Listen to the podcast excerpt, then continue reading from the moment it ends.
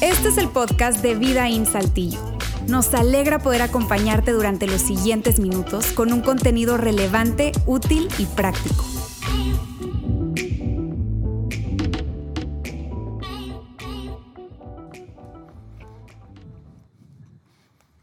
Hace unos cuatro años más o menos, vengo siguiendo a un- una persona que admiro mucho. Perdón. Qué rico sabe el alcancito con coca, ¿ah? es de lo mejor. Una persona que admiro mucho, su nombre es Jeff Cavalier. Él es un instructor físico y tengo cuatro años de- siguiéndolo ahí en su, en su canal de- de- de YouTube. El cuate es impresionante, tiene un master degree en, en educación física. Aparte fue terapeuta físico de los Mets de, de Nueva York. Más de 13 millones de seguidores en su canal de YouTube en inglés y otros 4 millones, más de 4 millones en su canal de español. Ahí es donde yo este, lo, lo sigo a él. Y, y me encanta sus rutinas porque es un estudioso de la ciencia, del físico. Así que él te va diciendo cómo hacer los ejercicios. El, cuate se, se quita la playera y con un marcador se, se- se raya los músculos. El cuate tiene músculo sobre músculo. No está así exagerado, hablando en volumen, pero toda su musculatura es, es natural. De verdad, sueño un día el poder ser como él. Por las rutinas que hacen, mezcla mucho la ciencia con el ejercicio, muchísimo. Lo estudio, casado, dos hijos. Ah, qué rico. 47 años de edad, así que somos más o menos de, de la edad. Habla mucho de ganancias musculares, entonces es, es alguien a quien yo debo confesar, eh, lo respeto, lo admiro mucho y un día espero de verdad ser como él. Pero dicho eso, Vamos hoy a comenzar nuestro mensaje de esta mañana, esta tarde ya, esta serie que hemos llamado Investigando a Jesús. Hoy es el sexto domingo que vamos a hablar de esta serie. Si tú tienes los seis domingos viniendo, eh, sabes de qué hemos estado hablando, pero es probable que aquí en la sala haya personas que nunca han venido a este lugar, no han escuchado ninguno de los mensajes, así que les voy a pedir por favor paciencia a los que no han estado aquí, de paciencia en cuanto, denme chance de dar un breve, breve resumen de lo que se ha tratado esta serie para poner a todos en contexto. Como decía Alan al principio, si no has escuchado los mensajes, los, los otros cinco, te animamos a que los escuches en nuestro canal de podcast. Se están grabando estos audios y puedas escuchar esta serie que en lo personal de verdad, te lo digo con todo el corazón, me ha impactado, me ha, me ha encantado esta serie. Básicamente, esta serie, amigos, habla de una persona, ese hombre llamado Jesús de Nazaret. Y ese hombre el cual hemos estudiado, hemos investigado y tiene que ver con temas de la fe, pero cuando hablamos con temas de la fe, vienen preguntas a nuestra mente. Preguntas como, ah, ¿Dios realmente existe? Preguntas como, ¿todo lo que dice la Biblia es verdadero? ¿Es real? Y hemos hablado a través de estos domingos que creo que la pregunta que mejor nos debemos hacer no es si Dios existe o si todo lo que dice en la Biblia es real, sino la pregunta que tenemos que hacernos realmente es la siguiente. ¿Son Mateo, Marcos, Lucas o Juan relatos confiables de hechos reales? Es decir, estos cuates que escribieron esos documentos realmente son confiables, o sea, realmente escribieron lo que sucedió. Es más, realmente sucedió lo que ellos escribieron que dice que sucedió. Porque si eso no es real, pues entonces, ¿qué estamos haciendo?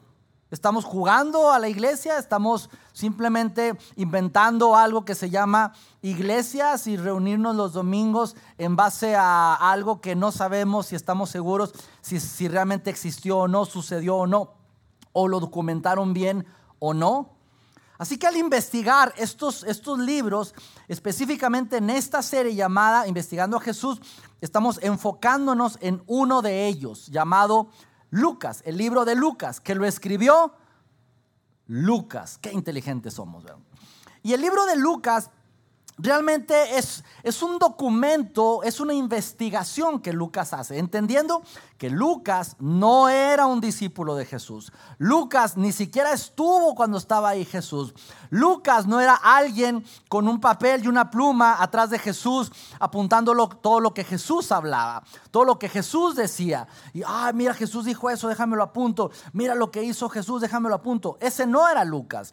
Lucas lo que hizo o, más bien, ¿quién era Lucas? Lucas era un doctor, un médico, y como buen médico, pues él investigaba, él, eh, tenía ese ADN de investigación, de, de entender qué estaba pasando. Un amigo de él, llamado Teófilo, le encarga a Lucas hacer una investigación de todo lo que estaba sucediendo precisamente en el siglo primero. Así que Lucas hace una investigación. Lucas no está escribiendo la Biblia. Lucas está haciendo una investigación y empieza su documento con la siguiente palabra. La primera palabra que pone Lucas en su escrito es la palabra muchos, diciéndole, Teófilo, muchos han escrito sobre estas cosas. Muchos, no soy el único. Hay muchas personas escribiendo de estos acontecimientos. Muchas personas, muchos escritos, no soy el único, y muchos están escribiendo precisamente de estos acontecimientos que estamos viviendo. Y ese, todo ese relato que escribe Lucas o esa investigación, él empieza a, decir eh, cosas y enseñanzas que hemos visto a lo largo de la serie, enseñanzas como la siguiente, no puedes amar a Dios según lo que dijo Jesús, no puedes amar a Dios si tú no amas a tu prójimo, a tu semejante cosas de enseñanzas como el mayor amor de Dios hacia el ser humano es más enfocado a aquellos que están lejos de Él. Dios tiene un amor profundo por toda la humanidad, pero más, más, más su corazón está enfocado por aquellos que no están cerca de Él, que están lejos de Él. Ejemplo, y ahí vienen ciertas metáforas, parábolas, la oveja perdida, el hijo pródigo, la moneda perdida.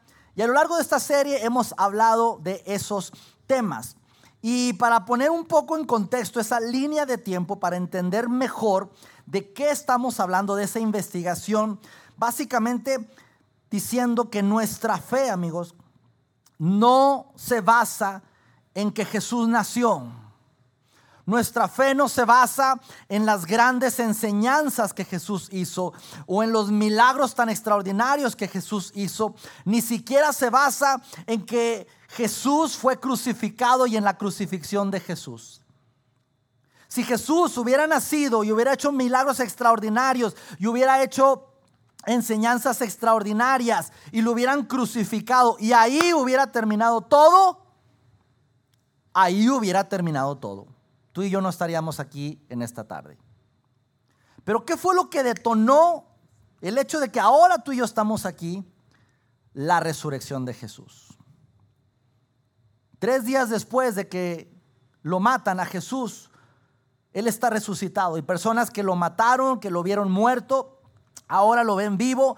Y a raíz de eso, y lo vemos en esa línea de tiempo, a raíz de ese evento llamado la resurrección, es que se desencadena todo un movimiento de cientos y miles de personas por toda esa región, verdaderamente creyendo que Jesús era el Hijo de Dios, y empieza todo ese movimiento, todo eso en los primeros años del siglo I. Y fue debido a ese movimiento que entonces personas empiezan a documentar todo ese movimiento. Personas como Mateo, que documenta lo que él vivió. Mateo sí fue un discípulo de Jesús.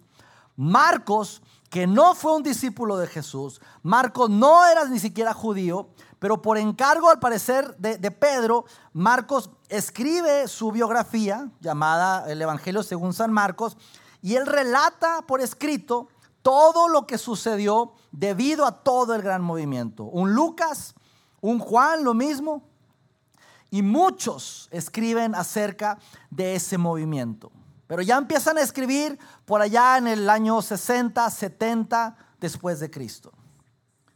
¿Y qué sucede? Que a lo largo de los años, toda esa lucha está obviamente contra el imperio romano. El imperio romano es el que no quería a Jesús. El imperio romano pagó por la crucifixión de Jesús. Pero en el año 380 aproximadamente fue el emperador Constantino que dijo, no más, ahora el cristianismo es la religión oficial de Roma. A ver, ¿qué hay escrito? Había tanta literatura tantos escritos y juntan todos esos escritos y el gobierno que pagó por la crucifixión de Jesús, ahora en el año 380, es quien paga para financiar lo que hoy conocemos como la Biblia. Un poco de historia para entender hasta qué punto hemos llegado el día de hoy. Y hoy vamos a terminar esta serie con lo que pudiera ser la última historia, el final de la historia. Hoy culminamos con esa aparente final de la historia que se va a desencadenar después en algo tan increíble. Vamos a leer Lucas capítulo 23, versículo 33, donde Jesús, ya a punto de terminar aparentemente la historia, lanza una última enseñanza que es la gran enseñanza. Cuando llegaron al lugar llamado la calavera, lo crucificaron ahí, junto con los criminales uno a la derecha y el otro a la izquierda. La crucifixión, al parecer, fue inventada por los persas. Los griegos la mejoraron, pero amigos, los romanos la perfeccionaron. Los romanos hicieron de la crucifixión algo que el objetivo de la crucifixión era exhibir públicamente a los criminales más indeseables, peores criminales, gente no romana. Los romanos no crucificaban romanos, simplemente crucificaban gente no romana. Y el objetivo de la crucifixión era prolongar lo más posible la vida, pero provocar la mayor agonía posible en las personas. Ese era el objetivo de la crucifixión. Así que estando ahí Jesús crucificado, Lucas 23, 34 dice lo siguiente. Esto es lo que escribe Lucas. Padre, dijo Jesús. Y lo que dijo Jesús a continuación es algo que Lucas, yo me imagino que se cuestionó y dijo, ¿de verdad dijo eso? Recordando que Lucas hizo la investigación. Lucas conoció a Pedro. Lucas conoció al hermano de Jesús, llamado Santiago. Lucas conoció a María, la madre de Jesús. Lucas conoció a Juan, uno de los discípulos de Jesús. Lucas investigó y me imagino que Lucas les dijo, ¿están seguros que Jesús dijo eso? María, ¿estás segura? Y María, yo estuve ahí cerca de la cruz. Yo lo escuché decir esas palabras. Un Juan diciendo, Lucas, de verdad, eso fue lo que dijo. Y lo que dijo Jesús cuando dice, Padre, dijo Jesús, fue algo tan ilógico que Lucas dice, ¿de verdad dijo eso? porque era algo ilógico, como muchas de las enseñanzas que Jesús dijo. Cosas ilógicas como, eh, perdona a quien te ofende, como ama a quien te odia, como quieres ser grande, sirve. Así de ilógico eran las enseñanzas de Jesús. Por eso era tan revolucionario. Así que en ese momento lo que Jesús dijo es básicamente el corazón de por qué Jesús nos llama a ti y a mí a seguirlo a Él. ¿Qué fue lo que dijo Jesús? Estando los soldados ahí, todos golpeándole, blasfemando, todos escupiéndole. Y de pronto Jesús quiere decir unas palabras, los soldados están ahí haciendo de las suyas, Jesús ya está crucificado y de pronto Jesús dice, Padre, dijo Jesús, y todo el mundo guarda silencio y voltea hacia la cruz y dice Jesús lo siguiente, perdónalos porque no saben lo que hacen. Me imagino ahí los soldados está loco. Ni lo pelaron, ni le hicieron caso. El, el, siguiente párrafo dice, mientras tanto, echaban suertes para repartirse entre sí las ropas de Jesús. Cuando Jesús pronunció eso, ni le pusieron atención. Nadie le puso atención. ¿Por qué? Porque un hombre estando crucificado, un Galileo que no valía nada en ese momento, diciendo, perdónalos porque no saben lo que hacen, está loco. Y ellos siguieron lo suyo, repartiendo su ropa, echando suertes ahí. ¿Por qué? Porque amigos, en los estándares del siglo I, al igual que hoy en siglo XXI, en ese momento teníamos a un Jesús crucificado, un Jesús derrotado, un Jesús incluso mostrándose débil, perdedor, un Jesús que no se resistió al arresto, un Jesús que al parecer incluso parecería no solamente manso, como decimos hoy, yo soy manso pero no menso. Y vemos a un Jesús ahí que no se resistió al arresto, débil, perdedor. Es por eso cuando, cuando los, los, discípulos vieron todo eso, cuando querían defenderlos y Jesús diciendo, hey, déjenlos, no nos defendamos. Los discípulos huyeron. Cada quien huyó de ahí. Y al ver Jesús ahí crucificado, en aparente derrota, los discípulos dijeron, hasta aquí termina todo. Es por eso que los discípulos huyeron de Jesús y lo reconocieron como un hombre admirable. ¡Wow! No se resistió, pero pasivo un hombre que pudo haber hecho cosas, pudo haber salido corriendo, nos pudo haber dado chance de defenderlo. Un Pedro lo quiso defender con la espada, le cortó la oreja a uno de los soldados y Jesús le dijo, déjalo así. Admirable el cuate, pero pasivo. Y dime tú, hoy en siglo XXI, dime si no cuando vemos a una persona así, mostrando esa pues no sabemos si llamarle mansedumbre o valentía o realmente no tiene cabalidad en su mente. No entendemos muchas veces ese tipo de acciones. Te platico dos historias reales. Una de ellas probablemente la has visto, está en Netflix. Creo que la serie se llama Atleta A. Se trata de esta chica llamada Rachel Des Hollander. Den Hollander. Una gimnasta que toda su vida estuvo en el equipo atlético, en Olimpiadas, equipo olímpico de gimnasia de los Estados Unidos. Y por años estuvo sufriendo abuso, abuso sexual del el entrenador, del preparador físico llamado Larry Nazar. Y la serie está en Netflix. Esto es un caso público, el cual desenmascaró a más de 200 gimnastas que fueron abusadas por este doctor, ex entrenador del equipo olímpico de gimnasia de los Estados Unidos. Y estando en la corte, esta chica llamada Rachel, es impresionante y ustedes pueden ver esa declaración, está en, en internet, toda su declaración que hace frente a Larry Nazar ahí en el juicio.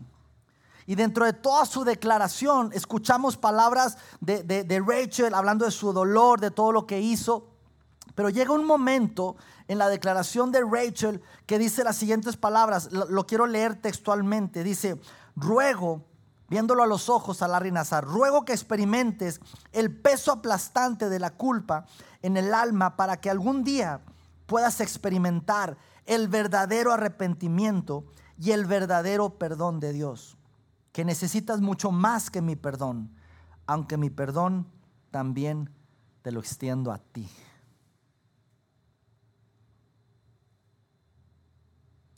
Cuando tú escuchas algo así, dices tú, estás loca, eso es imperdonable. Y no sabes si aplaudirle o decirle, estás tonta no sabes cómo reaccionar. Te cuento otra historia. La historia que sucedió hace cinco años, 2017, Costa Rica.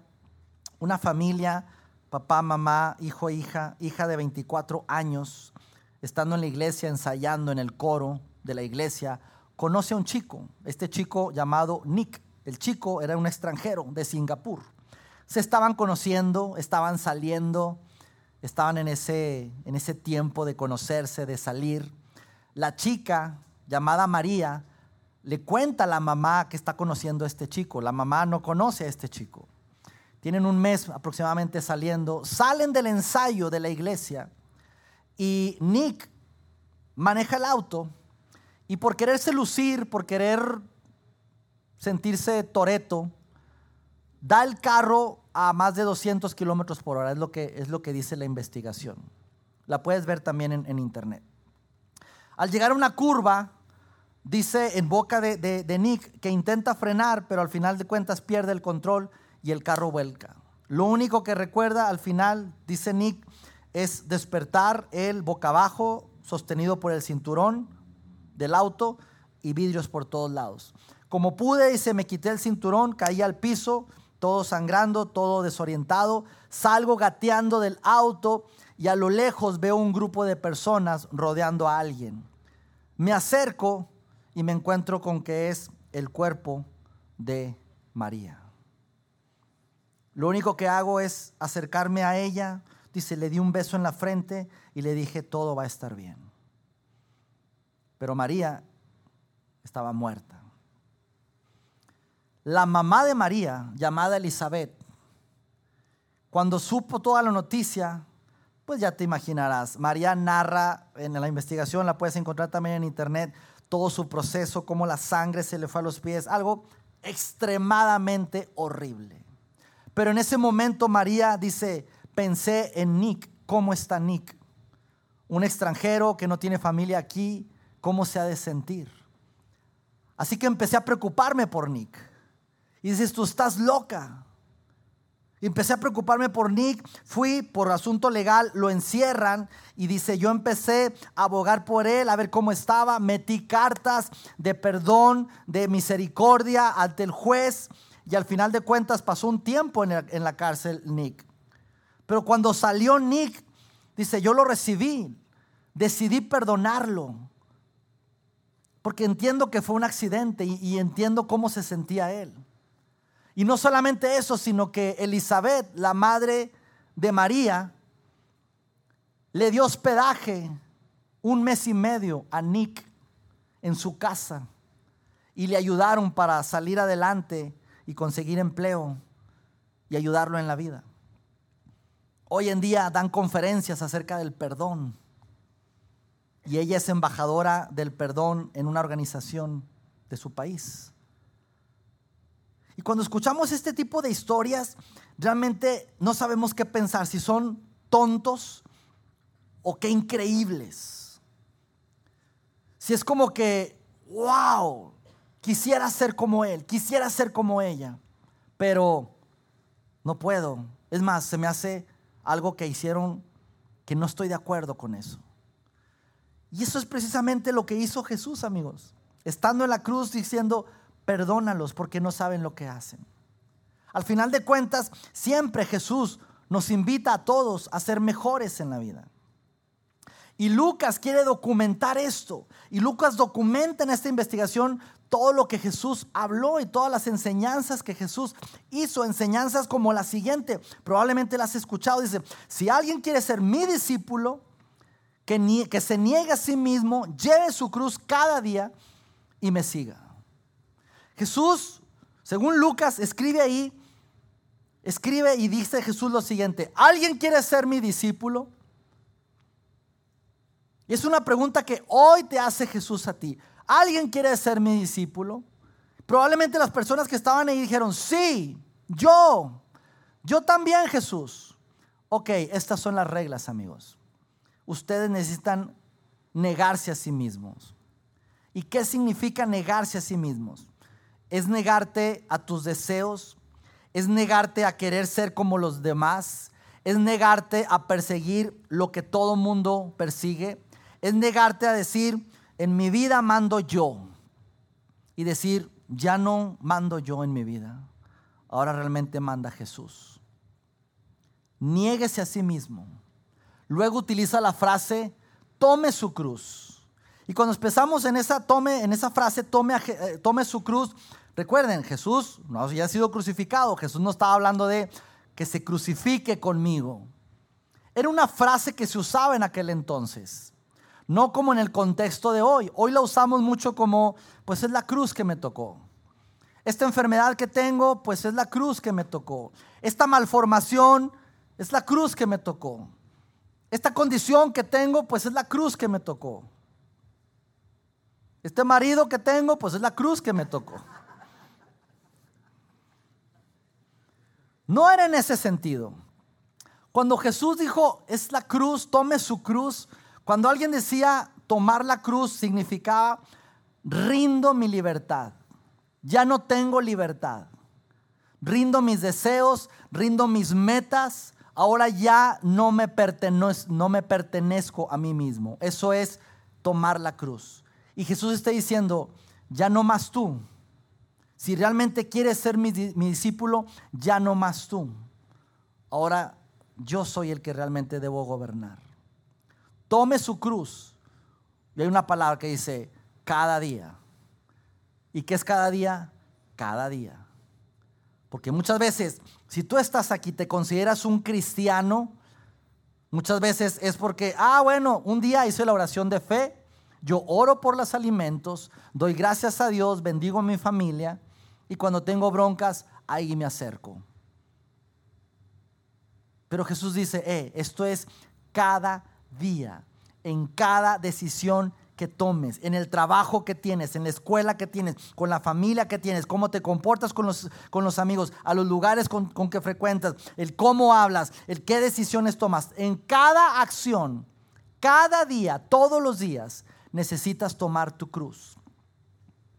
Necesitas entender que si vas a ser un discípulo, tú necesitas que Jesús sea tu rey y Señor. Muchas veces como cristianos declaramos que Jesús es nuestro rey y que padre ser hijo de un rey con todos sus privilegios. Pero realmente Jesús es tu Señor. Lo que Él dice, eso se hace. Jesús dice, tú quieres ser mi discípulo, este es el precio. Y entonces dice, y me siga. Eso es seguir a Jesús negarse a sí mismo, llevar su cruz cada día y seguirme. ¿Eres un seguidor de Jesús? Si tú te consideras cristiano, probablemente hay personas aquí que no se consideran cristianos. Esta pregunta, amigos, no es para ti. Tú estás libre de responder esta pregunta. Pero si tú te consideras un cristiano, te pregunto, ¿eres realmente un seguidor de Jesús de todos los días? ¿O eres alguien que simplemente hizo una oración un día y Dios perdonó tus pecados y vas a la iglesia los domingos una hora, diez minutos y ya? Ahí si necesitas algo, vas con Dios. Es una pregunta difícil. Es una pregunta difícil, pero tenemos que hacerla. Y Lucas documenta esto, incluso lo que sigue diciendo Jesús dice, hey, porque el que quiera salvar su vida, la perderá.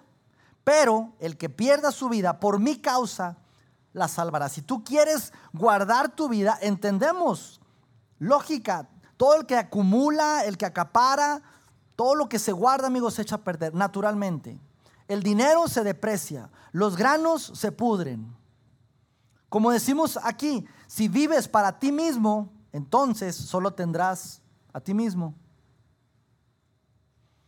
Pero la vida va algo más allá, amigos. La vida es algo más grande incluso que nosotros mismos. Y eso Jesús lo sabe. Por eso la pregunta es, ¿eres un seguidor de Jesús? Eh, ¿Tienes, ¿Tiene que ver tu vida con algo más grande que tu vida misma?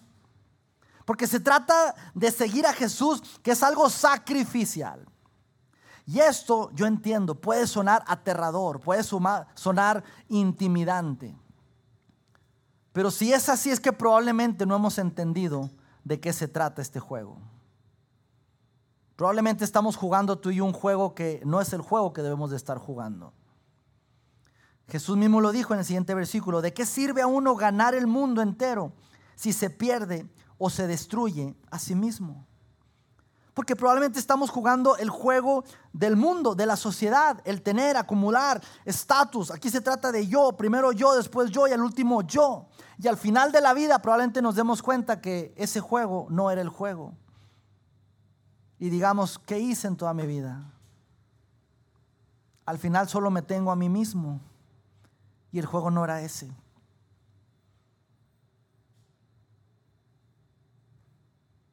La historia continúa, estando Jesús ahí crucificado y de pronto gobernantes, soldados, gente empieza a escupirle a Jesús, empieza a blasfemar, empieza a decirle cosas feas.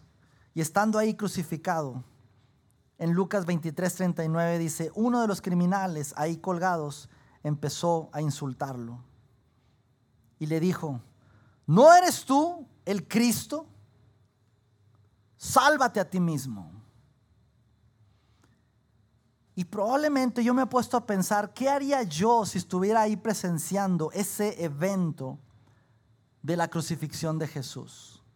es muy probable que a lo mejor yo hubiera reaccionado igual y hubiera dicho, pues no que muchas enseñanzas y muchos milagros y mira dónde estás.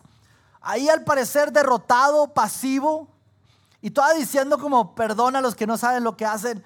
Realmente si eres tú, Jesús, el Hijo de Dios, pues sálvate a ti mismo. Sin embargo, si en ese momento Jesús, que tenía el poder, si hubiera salvado a sí mismo, amigos, no nos pudiera haber salvado a ti y a mí. Si en ese momento Jesús se hubiera bajado de la cruz milagrosamente, milagrosamente, tú y yo no estaríamos aquí. Él decidió perder. Él decidió llegar hasta lo último, por amor a ti y amor a mí.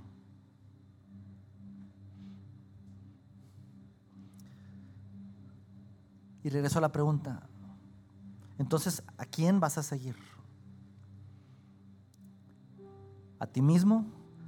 ¿A tus conocimientos, tu experiencia, tus cuentas bancarias, tu capacidad? a lo que yo creo que es correcto? ¿O vas a seguir a Jesús? O la pregunta más es, ¿vas a ser un simple admirador de Jesús? ¿O realmente quieres convertirte en un seguidor de Jesús?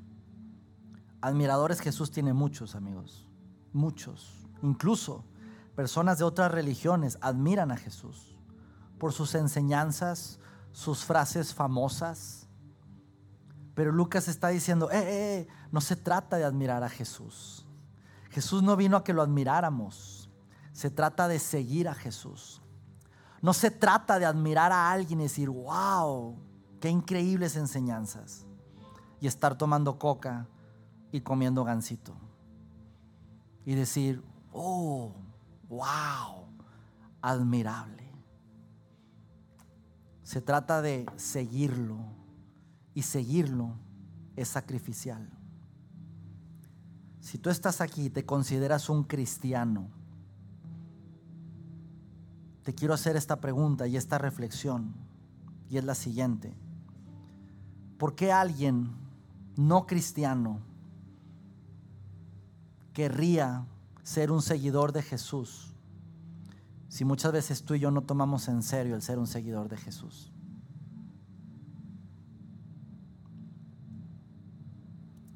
porque requiere sacrificio. La historia sigue diciendo, desde el mediodía y hasta la media tarde, toda la tierra quedó sumida en la oscuridad, el sol se ocultó y la cortina del santuario del templo se rasgó en dos. Esa cortina era, era, un velo, una cortina que separaba el lugar santísimo que representaba la presencia de Dios del resto de la humanidad. Y en ese momento no había profecía, no estaba eh, eso estipulado, nadie esperaba eso. Sin embargo, esa cortina se rasgó. Lo que Dios básicamente estaba diciendo es, eh, ya no hay nada que separe a Dios de los hombres. Ahora estoy aquí. El reino de Dios ahora está en la tierra. Tienes acceso directo, entrada directo. Y en ese momento, en ese momento, la presencia de Dios estaba ya entre los hombres con acceso libre.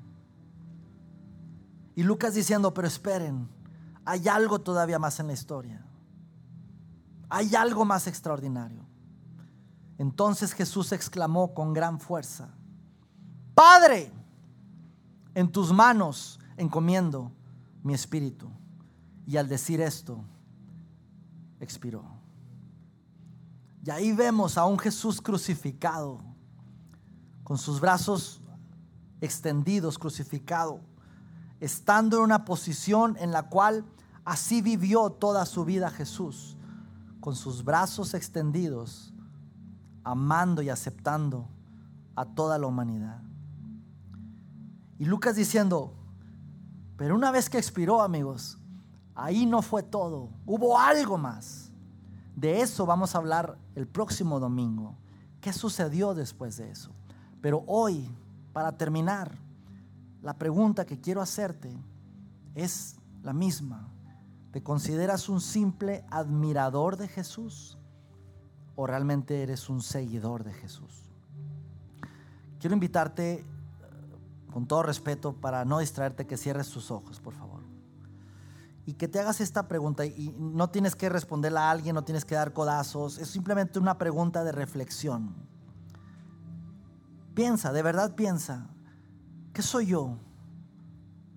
¿Un admirador de Jesús? ¿Alguien que cree en Él? ¿Alguien que lo admira demasiado, pero sigo haciendo al final de cuentas lo que yo quiero? ¿Sigo tomando cocas y gancitos?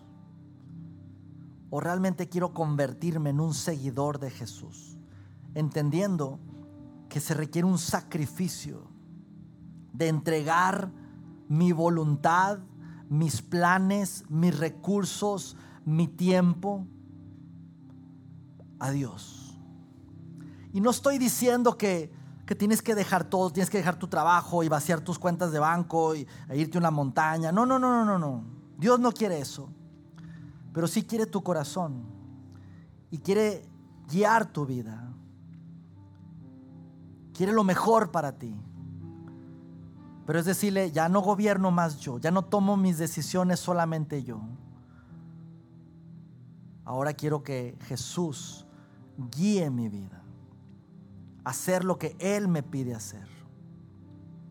Si tú estás aquí, dices tú, Luis, yo quiero convertirme en un seguidor de Jesús. He sido un admirador por muchos años. Tengo años asistiendo a la iglesia, incluso sirviendo, pero no he sido un seguidor de Jesús. Esta mañana, esta tarde quiero hacerlo. Si eres tú, te voy a pedir, por favor, que hagas esta oración. No te quiero avergonzar, no te quiero exponer, simplemente que hables con Dios y le digas, Jesús, quiero ser un seguidor tuyo. Probablemente estás aquí, ni siquiera te, consideras un admirador de Jesús. Hoy te animo y te invito a que puedas ser un seguidor de Jesús. Así como Mateo, como Pedro, y dejando todo al instante, lo siguieron. Haz esta oración conmigo. Dios, gracias porque hoy tenemos la oportunidad de voltear nuestras miradas hacia ti y reconocer que muchas veces le hemos regado. Es más que por años te hemos admirado.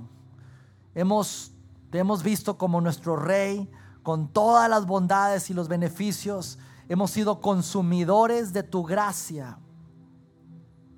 Pero nos ha faltado, Dios, ser seguidores de ti, hacer lo que nos pides hacer. Vivir una vida sacrificial entendiendo de que si quiero ganar mi vida, debo perderla. Las reglas del juego que nosotros entendemos, creo que no las entendemos muy bien, porque esto se trata de algo más grande que nosotros mismos.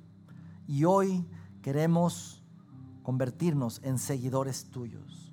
Enséñanos, háblanos, venos encaminando, Dios, como seguidores tuyos.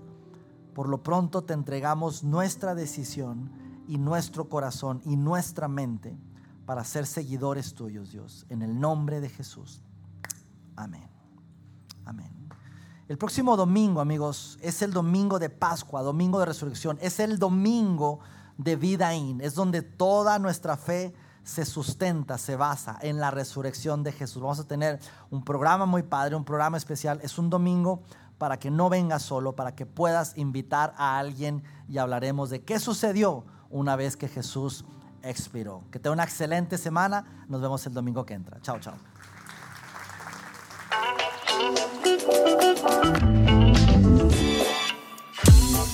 Sigue conectado a los contenidos de Vida en Saltillo a través de nuestro sitio web y de las redes sociales. Muy pronto estaremos de vuelta con un nuevo episodio.